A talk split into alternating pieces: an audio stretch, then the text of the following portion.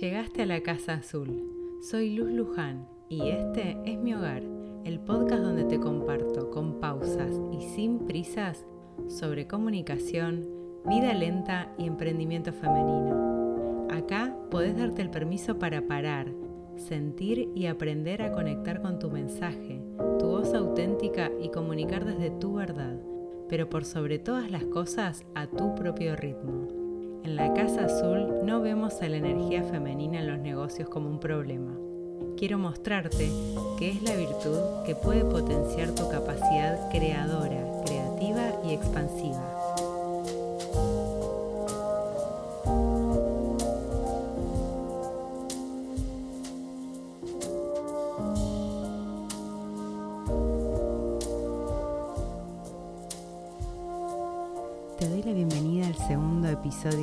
Tercera temporada con un tema que vamos a tratar varias veces en varios episodios durante esta temporada porque se convirtió en un tema sobre el que cada vez fui aprendiendo cosas nuevas y te las quiero compartir y me parece que es clave para una vida lenta y sobre todo para emprender lento.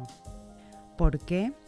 porque como ya te dije en otros episodios, como ya te conté varias veces y te voy a seguir contando, la flexibilidad es súper importante para aprender a vivir lento, a emprender lento, porque sin flexibilidad es imposible poder encontrar esa lentitud. Es lo que nos permite encontrar nuestro propio ritmo. En un mundo en el que todo es muy acelerado, donde todo es para ayer, es un desafío aprender a vivir lento, es un desafío emprender lento, siendo mujeres con todas las exigencias que todavía recaen en nosotras y por más que ya nos hayamos sacado muchas capas de encima, muchos mandatos de encima, hay muchas de esas cosas que siguen ah, interpelándonos de forma tal vez un poco más inconsciente, como por debajo, y de una u otra manera afloran, aparecen en nuestro trabajo. Con el tiempo hemos aprendido a observarlas, a registrarlas, a detectarlas mucho más rápido, pero están ahí y por eso es que te quiero acompañar en esto porque en mi camino ha sido muy importante y también me di cuenta que no es algo de la noche a la mañana, es un ejercicio, es ponerlo en práctica, es ser constante, es no desanimarse en este camino. Así que por eso es que te quiero seguir compartiendo sobre este tema.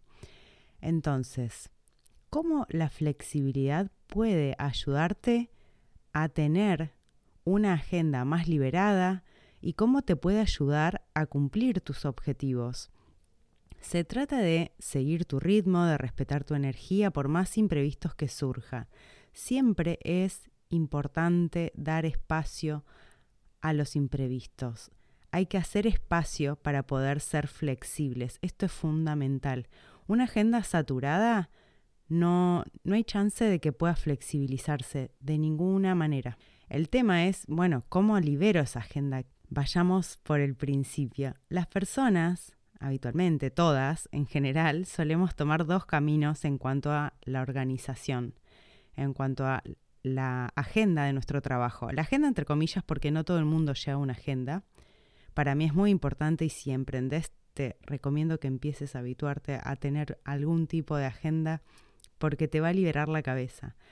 Pero volviendo a lo que te decía, las personas en general tenemos estas dos maneras de organizarnos, entre comillas. Una es una planificación súper estricta, estructurada y demandante. Y la otra es el otro extremo, dejar todo librado al azar. Yo me asumo culpable de haber pertenecido a los dos grupos, principalmente al primero. Durante mucho tiempo tenía una agenda súper saturada, súper exigente y que a mí me obligaba a estar todo el tiempo respondiendo a ella. No había manera de que mi vida, de que mi energía, de, de que como yo me sentía, tuviera lugar en esa agenda. El problema es que en el primer camino, terminamos haciendo las cosas en piloto automático. Y esto es un problema en general, pero sobre todo si estás emprendiendo, que se supone que es algo que muy probablemente lo hayas elegido con amor y con ganas de hacer algo que te entusiasme. rápidamente dejamos de lado el ser, dejamos de lado la motivación, dejamos de lado ese motorcito que enciende eso que hacemos y terminamos haciendo las cosas por hacerlas, porque toca hacerlas, porque hay una planificación que dice ahí que me toca hacer eso y perdemos las ganas. Y es bastante lógico que perdamos las ganas porque en una agenda tan demandante es bastante probable que hagamos las cosas cansadas, agotadas. Entonces, ¿cómo vamos a tener ganas de hacer las cosas si no estamos con energía para poder disfrutarlas? En el segundo camino, el de dejar todo librado al azar, lo que suele ocurrir es que estamos apagando incendios constantemente, hacemos las cosas sin ningún sentido ni ningún objetivo definido, aunque tengamos algún tipo de horizonte allá a lo lejos, pero no hay un plan, no hay pasos a seguir. Y esto nos afecta bastante porque por lo menos nos afectan dos puntos. Son los siguientes. Uno es sentirnos que estamos siempre paradas en el mismo lugar, como que no vamos a avanzar. Hagamos lo que hagamos, siempre estamos en el mismo punto. Sentimos que nuestro plan nuestra idea de plan no va hacia ningún lado. Y el segundo punto en común que tienen estas maneras de hacer las cosas es que corremos detrás de lo que tenemos que hacer. No tenemos margen. ¿Por qué? Porque siempre hay urgencias. Entonces es bastante lógico que estemos agotadas y que estemos desmotivadas con lo que estamos haciendo. Entonces, ¿cómo la flexibilidad nos puede ayudar? Y ahora vamos a ver de qué manera nos puede ayudar la flexibilidad. En primer lugar, implica conocerse. Así que mi primera recomendación, mi primera invitación es que te puedas permitir conocerte, ¿sí? Algo súper importante de este camino para ir hacia un modo de emprender y de vivir más presente, más consciente y más lento, es que es un proceso que lleva tiempo y principalmente paciencia, porque necesitamos, primero, antes que hacer cualquier cambio, saber dónde estamos paradas, conocer tus ritmos naturales, tu tipo de trabajo, qué características tiene tu tipo de trabajo. Esto nos pasa un montón como cultura, como sociedad, que vemos que a alguien le funciona algo y lo replicamos y no tenemos en cuenta que posiblemente eso que estamos replicando no se aplique tal cual a nuestro modo de trabajar porque nuestro trabajo es distinto. ¿no? Por ejemplo, a mí me pasaba cuando era muy chica que tenía como referentes dentro de mi carrera modelos a seguir hombres que un montón de obstáculos o impedimentos no tenían o inquietudes no tenían porque simplemente no eran mujeres. Y yo me encontraba con esos impedimentos y me sentía mal porque decía, bueno, pero ¿cómo ellos lo pudieron hacer y yo no lo puedo hacer? ¿O por qué para mí es más difícil? Entonces es muy importante tener en cuenta nuestro contexto, nuestro tipo de trabajo, cómo somos, cómo nos sentimos, nuestros objetivos con nuestro negocio. ¿Qué objetivos te propusiste? ¿Qué tan realistas son? ¿Cuáles objetivos estás tratando de alcanzar con lo que estás haciendo hoy? Si ese gran objetivo, ese gran horizonte, o pasaste eso a pequeños pasos, tu energía particular. Entonces, en mi caso, reconocí que cuando tenía muchas actividades, esto lo logré reconocerlo a partir de la observación, me di cuenta que me anulaba, me adormecía con música. No importa dónde estaba, qué estaba haciendo, pero entre tarea y tarea, compromiso y compromiso saltaba de un tema al otro, de una canción a otra, y en general como temas muy pum para arriba, que me activaban, que me ayudaban a sentirme estimulada. Y en un principio a mí me parecía que eso era algo positivo porque pensaba que era algo que me estaba aportando energía. Y lo que me di cuenta es que no era la actividad en sí lo que me estaba estimulando, sino esos momentos en el medio donde escuchaba esa música que me activaba. Al final del día estaba agotada y no había disfrutado lo que estaba haciendo porque lo que hacía era cumplir lo que tenía agendado en una lista. Estaba tachando los pendientes de mi agenda.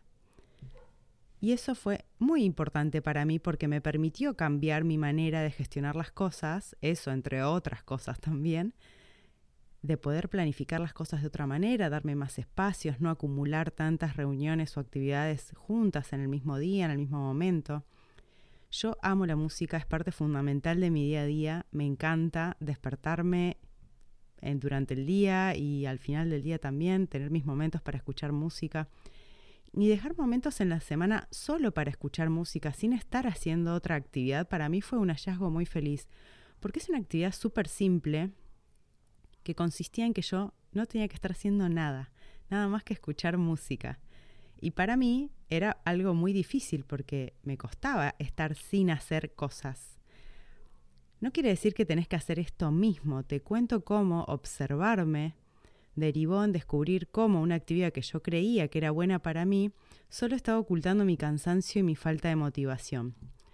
Porque como mujeres emprendedoras solemos exigirnos, esto ya lo sabes, porque nos estamos lanzando a un camino donde no hay un paso a paso predefinido, posiblemente todo lo que aplicabas sobre organización en tu anterior trabajo ahora no te está resultando tan efectivo, porque también las reglas son completamente diferentes. Hay muchas cosas que son nuevas y eso genera mucha ansiedad, mucho estrés, muchas preguntas. Entonces, ¿qué hacemos? Nos abarrotamos de cosas, queremos resolver muchas cosas al mismo tiempo. Entonces, aprender a escucharte, a observarte, te da mucha información. Entonces, ¿cómo puedes aprender a ser flexible, empezar a planificar esa agenda flexible, pero que logre objetivos? Porque este es el otro punto, ¿no? No es la flexibilidad por sí misma, sino una flexibilidad que nos ayude a vivir más felices con lo que decidimos hacer. Así que te voy a dar tres recomendaciones que puedes hacer independientemente de qué características puntuales tenga tu negocio.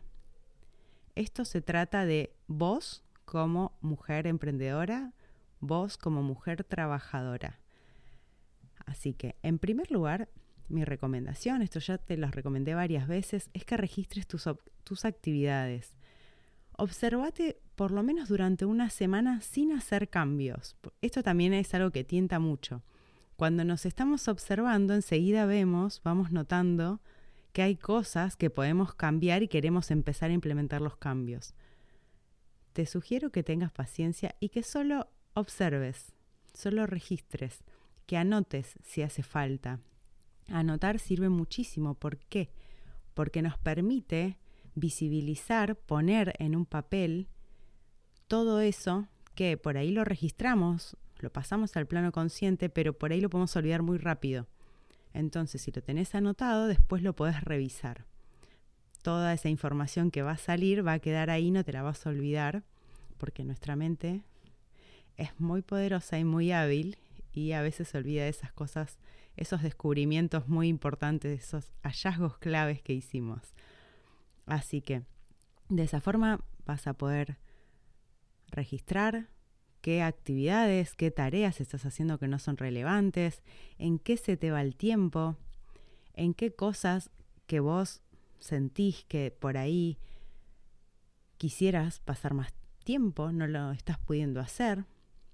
Así que, en primer lugar, registra qué haces cada día. Esto es algo que lo hacemos en la mentoría, que también lo hacemos en el workshop. Registrar el paso a paso, por más insignificante que te parezca esa tarea, es súper importante, sobre todo como mujeres que estamos acostumbradas a hacer muchas cosas incluidas las tareas de la casa, de la familia, las tareas que tienen que ver con cuidar a las personas de nuestra familia, de nuestro entorno, que no las contamos como tiempo y energía destinada a algo y después nos cuesta identificar por qué estamos cansadas o decimos, ay, hoy no hice nada y no sé por qué estoy cansada.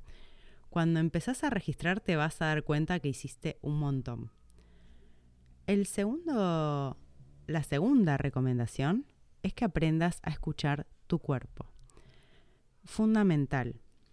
Yo lo siento si sos de esas mujeres que le cuesta hacer algún tipo de actividad física, pero mi recomendación es que lo hagas, por más simple que sea. Si no quieras hoy anotarte en esa clase, en esa clase hiper compleja, se trata de bailar, hacer una, una clase simple de yoga, caminata, pilates, bicicleta, lo que sea, pero hacer una actividad que te conecte con tu cuerpo, con los malestares de tu cuerpo, con los poderes de tu cuerpo.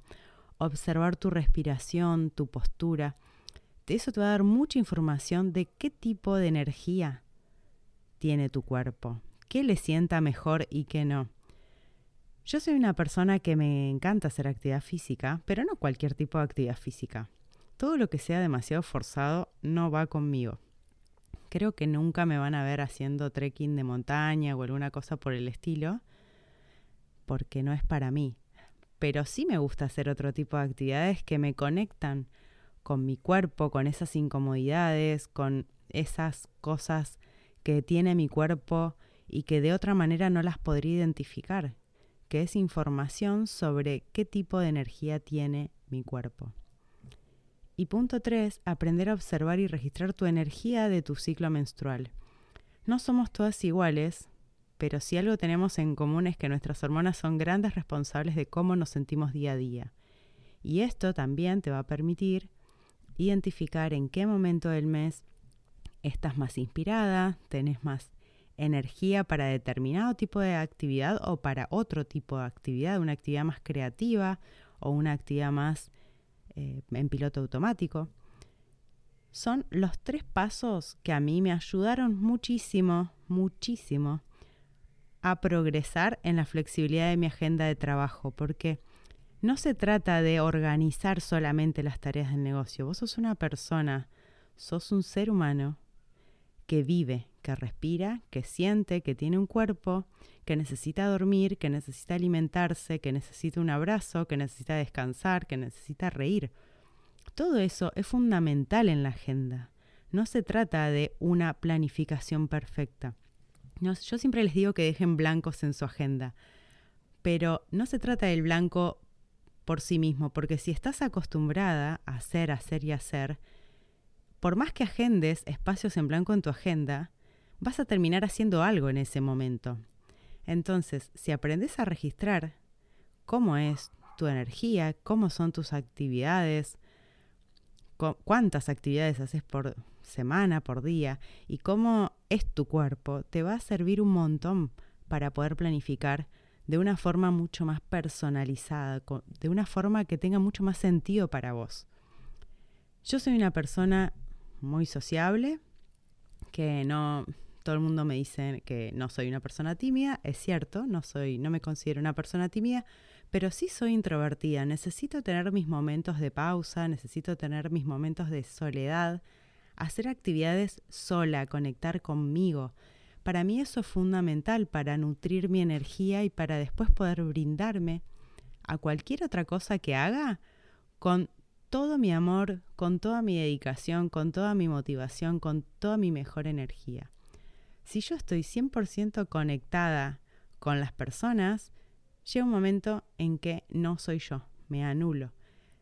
Detectar eso para mí fue muy importante porque con una personalidad como la mía era muy fácil confundir ser sociable con ser una persona extrovertida.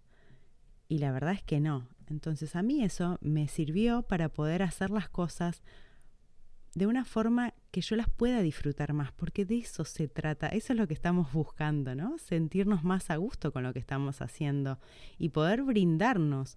Si no nos sentimos a gusto, no podemos brindar lo mejor de nosotras. Así que espero que esta recomendación de animarte a que te escuches, a que te des espacio, a que te pongas primera en esa planificación, te haya servido, te resulte útil, contame. Te mando un beso enorme y nos vemos en el próximo episodio de La Casa Azul.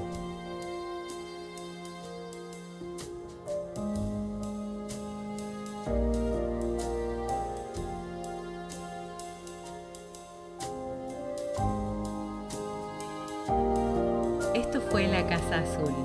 Unite a la comunidad de creadoras de una vida slow y consciente en luzlujan.ar.